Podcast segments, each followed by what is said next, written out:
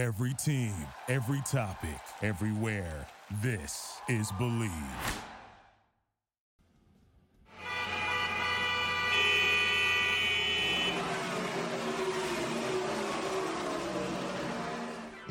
This is Garage LA, Garage Latino. We don't talk about football here. We don't talk about golf. No. We are two Latino gearheads, David. and Ricardo, that are lucky to test the latest cars for you. So you can make a better decision when you are ready to buy. But there is more. Since we are Latinos and we have more than 50 years doing this, we have our own opinions and don't have pelos en la lengua to be nice for the sake of it. News, opinions, and our verdict, Latino styles on things on wheels y al que no le guste que se chingue. Garage Latino on Bleav Network starts now. Welcome back, my friends. Another show, another Garage LA, Garage Latino, and of course, we're gonna have your favorite mustache, Mr. David Loji, will be joining us very quick. And what we're gonna talk about today? Well, for that, then just a reminder that we don't talk about baseball, we don't talk about football. Once in a blue moon, we may talk about golf, uh, but that's a whole other story. And remember, you can find Garage LA through the Bleav Network in the United States, and you can download the podcast of Garage LA through Spotify and Amazon Music. So, uh, is really coming a four-door Corvette? I mean, can you? No, I, that- that's impossible. A four-door Corvette. It only happened once, and better late than never. Looks like uh, finally we're going to have a Ram electric truck, and now, uh, well. Toyota, of course, have to join that. But let's go to David. David, welcome. Bienvenidos. Greetings from Mexico.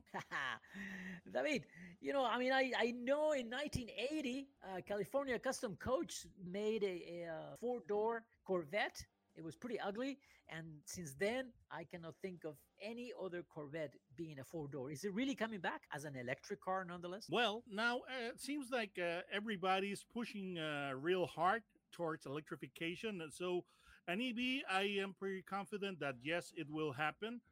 As for the four door, I am uh, kind of baffled because um, you know the uh, the the four door segment or the sedan or the four door segment is kind of dying a slow death. So I wonder why even bother.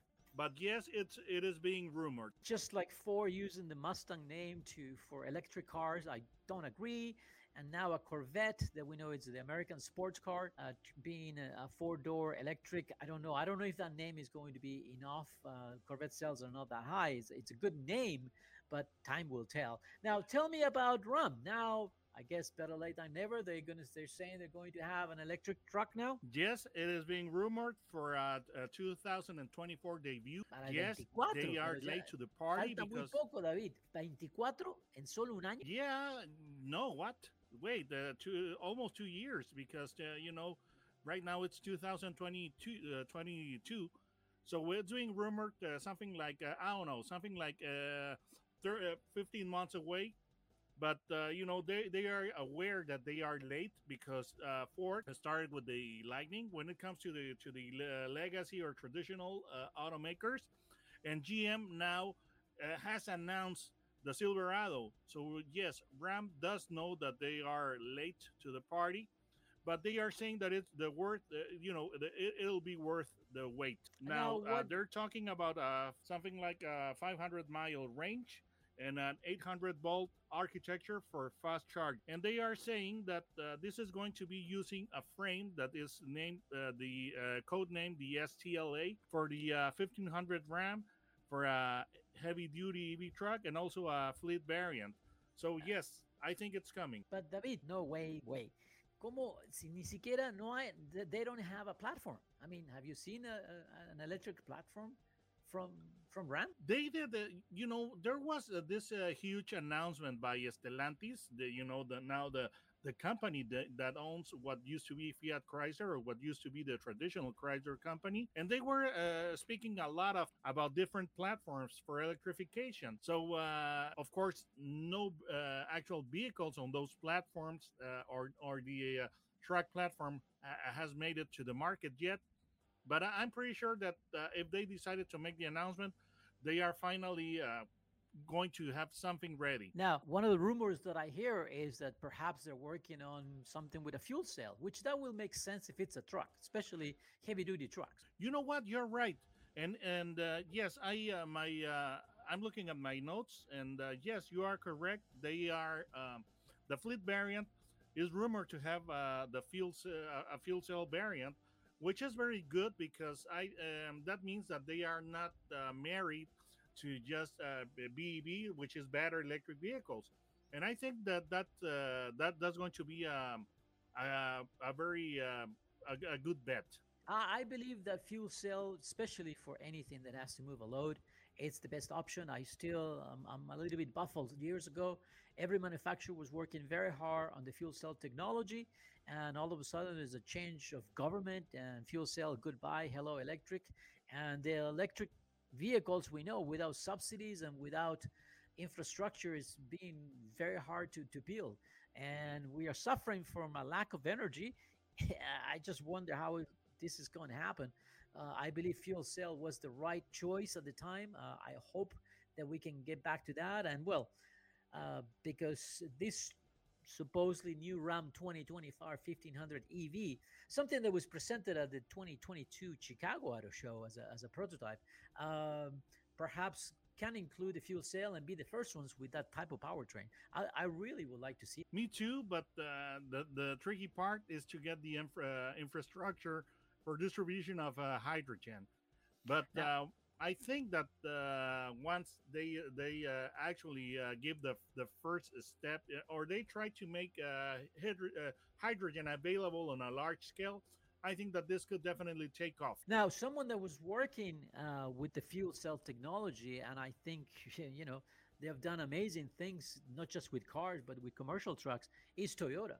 Now, Toyota has been very slow with their electrification program, especially with, with electric vehicles, the BEV.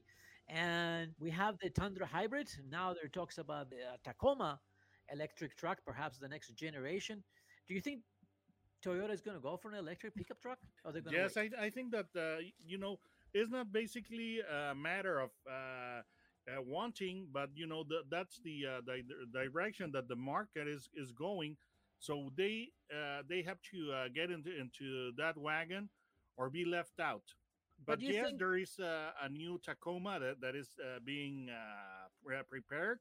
It uses the TNGA platform, which is already being used by the Tundra uh, pickup, which which is a hybrid, has been recently launched, and also the Lexus LX and the Land Cruiser, uh, as well as the next 4Runner. But uh, yes, they are talking about uh, you know that they are trying to to cover the uh, current bases with hybrid, also with a turbo four cylinder, you know, for uh, gasoline, and also an EV uh, variant. So yes, I think that they they are trying to to cover all the bases. I think that the truck market, especially in the United States, is not going to be so easy for people to adopt the electric trucks. I mean let's face it, the range it's small, and once you start putting things in the back, and if you have to do some towing, well, that that doesn't work. So I really think the fuel cell will be uh, the best choice from what we know is available. Who knows what's going to happen five to ten years from now?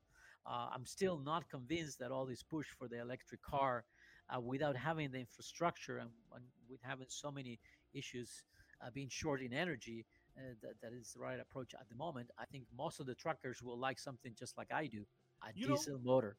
and you are forgetting, uh, on the other hand, Ricardo, that that uh, that's so very uh, rumored that uh, you know this uh, vehicle has been so rumored that it seems to like vaporware right now. Now they're saying that it's going to be available by uh, the end of the year, I think. And we're talking about the Tesla Semi, and of course, no, I don't no, believe no. either that that a semi you know, an electric semi is is such a bright idea because they're saying, oh, it's got 100 mi- uh, 500 mile range or something like that. But yes, what happens when you actually start loading the yeah. uh, the, the truck, which is the the the main purpose of it? And how long is it going to take to charge? You know, I mean, and, and what's the going to be the weight? I mean, when we're talking about trucking and commercial vehicles, payload is it's a, it's very important because that's how you get paid. So if you're going to lose 10,000, 15,000 pounds of something that you could be making money, that's not efficient. And I'm sorry, I'm not against electric vehicles. I'm just trying to put some common sense as to we need to be careful how we strategize this this uh, transformation, this change to to electric vehicles and commercial vehicles. Uh, we cannot afford to have hiccups. I mean, let's go back to Toyota. I mean, they already have problems with their BZ4 electric car. They're already being recalled. So uh, I think pretty much every manufacturer that has an electric car has some type of issue. And imagine if we have commercial vehicles transporting goods to the market uh, and then all of a sudden don't work. And I still don't know how we're going to charge these trucks. But anyway, I guess it's coming, and and every manufacturer is facing this, and obviously Ford has announced that they have a total new strategy: no more cars, SUVs, and pickup trucks only. But something else, Jim Farley said that this can really change because Elon Musk already is doing it direct sales to the consumer. Right now, that the inventories are uh, at uh, historic low levels, it's a pretty widespread practice that uh, dealers are, uh, you know, adding huge markups to uh, their vehicles. And on one hand, I'm trying to I'm trying to understand that uh, they have to try, uh, try to make up for lost uh, revenue because if, if they're selling less vehicles, they're they're trying to uh, to re, recover some of of that of those lost sales. Well, but, uh, but David, you know, David, jacking up David, the price of the car so much, espérame, it's hurting the brand. Espérame, espérame, espérame, espérame, okay, dime. You know, I mean, I manage dealers, so I, I it's, it's it's not that simple that just dealers want to charge whatever. We have franchise laws, and within the franchise laws, you know, we need to do the service for the vehicles. We need to do part of the marketing, the local marketing. We have to be there facing the customer service. The factory is not doing that, so it's not just the profit on the car. Sometimes you have to into account that it's not just, you know, for every vehicle you sell, you have to spend money in a lot of things and you're going to provide that support. And because the franchise laws help us with that. If the if the manufacturer decides to sell direct, then great. But who's going to do the servicing? Well, and the, the thing is, is that uh, they're trying to move to, to a Tesla-like uh, model, uh, business model, in which they uh, have the online or direct online sales, but they have a, uh, you know um, service center because you know uh, I, I at least where, where I live in Monterrey, the the one in Mexico, not the the one in, in California. There is a there is a service center for Tesla, so you know they are trying to uh, keep those uh, the operations separate, the sales online and and uh, as much as possible, and the service and separate uh, or dedicated uh, service centers. So I guess that uh, that's that's a way that Jim Farley is trying to set up the future of Ford vehicles. And besides, you know, um, an electric electric vehicle supposedly has less service requirements than than a regular uh, vehicle with an internal combustion engine. Well, well but anyway, what they're trying to do is to, to, to try to to take uh, more control of the of the experience and you know have a, a more direct contact with the customer. But the thing and, and the thing is is that not only um, are huge markups uh, very very very uh, normal today, but you know people really despise going to to the dealership. Uh, but I think it's I would say not every dealership is run the same way, and we always hear about the bad apples, you know. And unfortunately, the you know la oveja negra, they always you know you get painted with the same brush. Uh, you know some dealers are managed very well they have good service uh, they never you know have issues uh, over over charging cars i think there should be a, a, way to control that from the dealer still give the dealer certain freedom but within certain parameters. Now if you leave it open wide open then yes anyone is going to do whatever they want to do and i think there have to be certain control. But more than anything i think it's about ethics and professionalism. Uh, but i think the the dealers still have a very important role and if they're going to go away, and by the way, something that you did not mention, Ford made a separate company for the electric vehicles, just in case you know that keeps moving forward. And so, what happens when the dealer has spent millions of dollars in upgrading the, the franchise? That's uh, that was a requirement from the manufacturers. I mean, some dealers says, "Hey, we come in with a new product. We need new engine base. You need to train your mechanics. Uh, we need you to buy all these new tools, etc., etc., etc." No one talks about that. So the dealer also have a lot of expenses that people don't think. Yes, I uh, that that is true. And like I said, they are trying to, you know, if uh, they were getting 400 uh, cars a month for from the manufacturer, and now they're getting 80.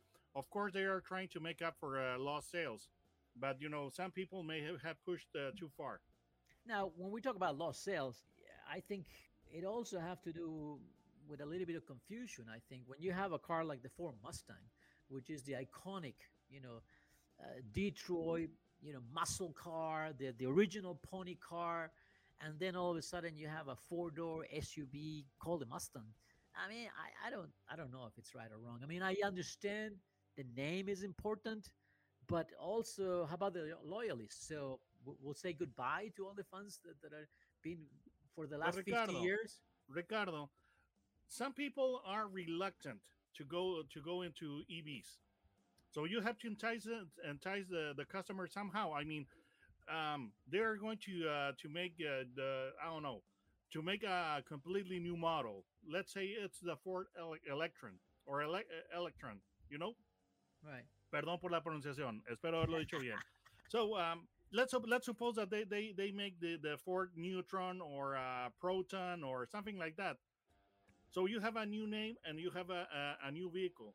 So people are are you- uh, reluctant to go David, in, into espérame, EVs. espérame, David, David, So espérame. They have to entice the, the, the, buyer somehow. Pero, pero espérame, David, eh, son jóvenes. The new buyers, the electric car buyers, mostly are younger crowd. That they don't, they don't, they don't really know, even know the history of a Mustang. And same thing with the Maverick. Come on, I drove a Maverick for a living, a two-door uh, coupe, and now it's a four-door truck. What's wrong with that?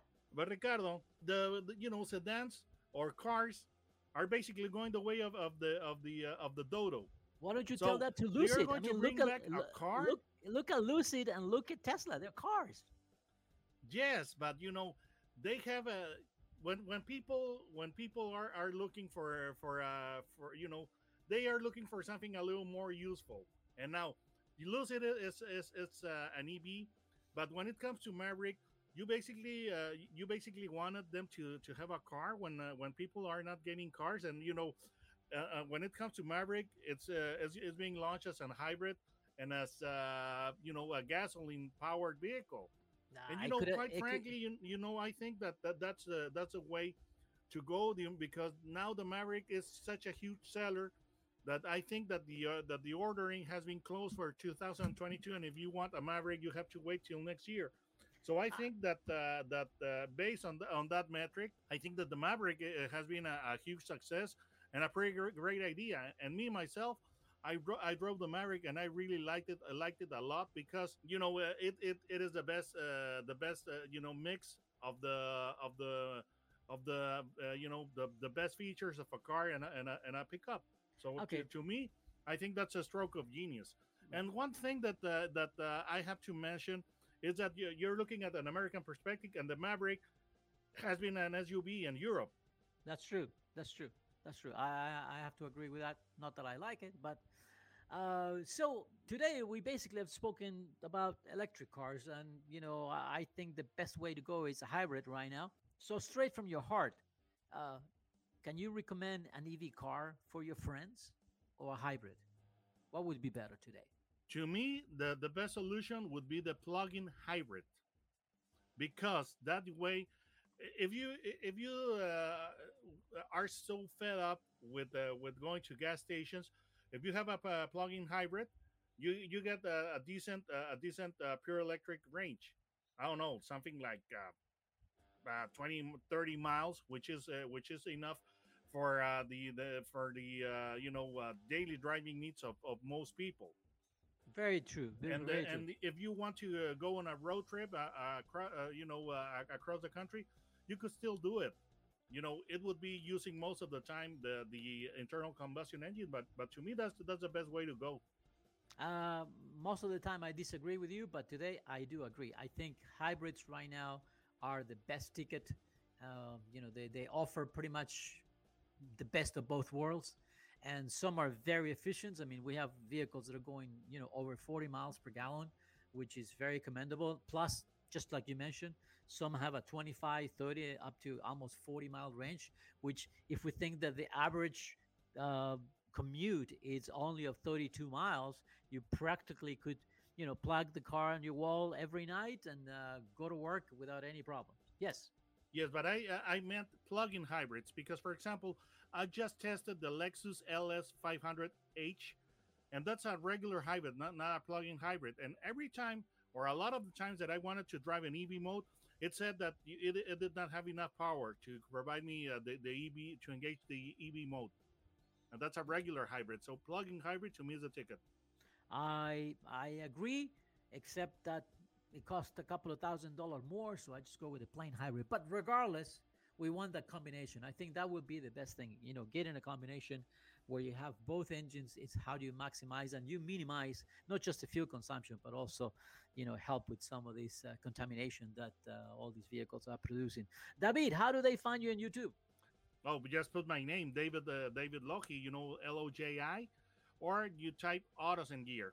And if I type David, would that work? There are so many Davids, you know. Unfortunately, my name is, is is pretty common. You know, David is is is not like saying I don't know Anastasio or something like that. So it's it's a pretty common name. Okay, so Garage Latino and Garage LA is broadcasted through the Bleav Network in the United States. And remember, tell your friends you can download the podcast of Garage Latino through Amazon Music or Spotify. Don't go, we'll be right back. Duraloop es un tratamiento especial para que el aceite no pierda sus propiedades. Duraloop reduce la sedimentación de las partículas nocivas que dañan al motor. Duraloop disminuye la temperatura interna del motor y la fricción de los metales. Duraloop para que el motor dure más. Thank you for listening to Bleav. You can show support to your host by subscribing to the show and giving us a five star rating on your preferred platform. Check us out at Bleav.com and search for B L E A V on YouTube.